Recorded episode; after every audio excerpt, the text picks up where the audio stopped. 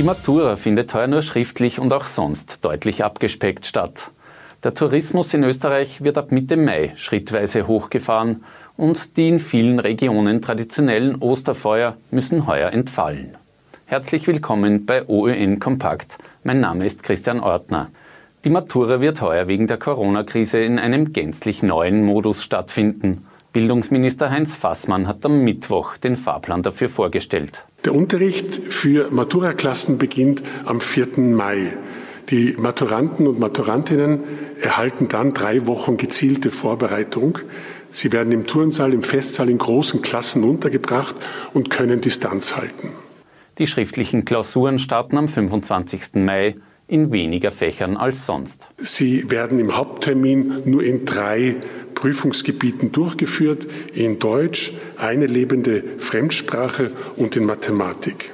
An berufsbildenden Schulen kann eines der drei Prüfungsgebiete auch eine fachbezogene Klausurarbeit sein. Benotet wird nicht nur die Maturaarbeit. Wir werden die Leistung der achten Klasse in die Gesamtbeurteilung einfließen lassen. Also die Endnote ist gleichsam ein Mittel aus Matura und der achten Klasse. Die mündliche Matura entfällt heuer komplett. Als Note gilt die Zeugnisnote der achten Klasse. Freiwillige mündliche Prüfungen sollen aber möglich sein. Auch Abschlussprüfungen für Lehrlinge und Schüler von berufsbildenden Mittelschulen sollen ab Juni stattfinden, sagt Fassmann. Wie es mit dem Unterricht abseits der Maturaklassen weitergeht, soll nach Ostern beschlossen werden. Auf die üblichen Matura-Reisen werden die Maturanten vermutlich heuer verzichten müssen. Das Außenministerium schränkt die internationale Reisefreiheit weiter ein und hat die Reisewarnungen wegen der Corona-Krise weltweit auf 24 Staaten ausgedehnt. Allein heute haben wir neue volle Reisewarnung, also höchste Reisewarnstufe verhängt über Belgien, Portugal, Schweden, Brasilien, Indonesien, Nigeria und die Philippinen. Vollständige Reisefreiheit werde es erst wieder geben, wenn die globale Krise überstanden ist. Wir müssen zur Kenntnis nehmen, dass nicht alle Staaten hier im Gleichschritt unterwegs sind.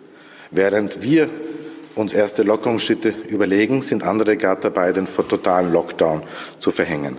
Die beschränkte Reisefreiheit werde sich auch auf etwaige Urlaubsplanungen auswirken, sagt Tourismusministerin Elisabeth Köstinger. Das bedeutet, jeder, der einen Urlaub für den Sommer plant, sollte darüber nachdenken, äh, ihn heuer in Österreich zu verbringen. Damit Urlaub in Österreich überhaupt möglich ist, sollen ab Mitte Mai stufenweise die heimischen Tourismus- und Freizeitbetriebe wieder hochgefahren werden. Abhängig ist das laut Köstinger davon, wie sich die Corona-Zahlen bis Ende April entwickeln betrifft vor allem eben auch Gastronomie, betrifft Restaurants, bis hin halt eben auch äh, zu, zu großen äh, Ferienbetrieben, Bädern. Ähm, all das äh, und daran, das müssen wir uns natürlich auch schon einstellen, äh, wird neue Verhaltensregeln in sich bergen müssen. So werde man sich etwa auch bei Freizeitaktivitäten an das Tragen von Masken gewöhnen müssen. Köstinger deutet am Mittwoch an, welche Bereiche zuerst gelockert werden könnten. Es ist ja Unterschied, ob ich beispielsweise äh, meinen Urlaub in einem Selbstversorger-Apartment verbringe oder beispielsweise in einer Thermenanlage, wo natürlich auch äh, beispielsweise ein Infektionsrisiko äh, entsprechend höher sein könnte. Wann ausländische Touristen wieder nach Österreich kommen können, ist noch offen. Bereits wieder im Land ist der weitaus größte Teil jener 47.000 Österreicher, die sich zu Beginn der Corona-Krise noch im Ausland befunden haben. Laut Außenminister Schallenberg halten sich derzeit noch 3.500 Österreicher im Ausland auf, von denen aber nur rund 1.000 zurück in die Heimat wollen. Ihnen sichert Schallenberg zu, sich um Rückreisen zu bemühen. Die Zahl der aktiven Corona-Erkrankungen geht in Österreich zwar weiter zurück, auch in den Spitälern reduziert sich die Zahl der Corona-Patienten. Allerdings müssen immer mehr Infizierte auf der Intensivstation behandelt werden.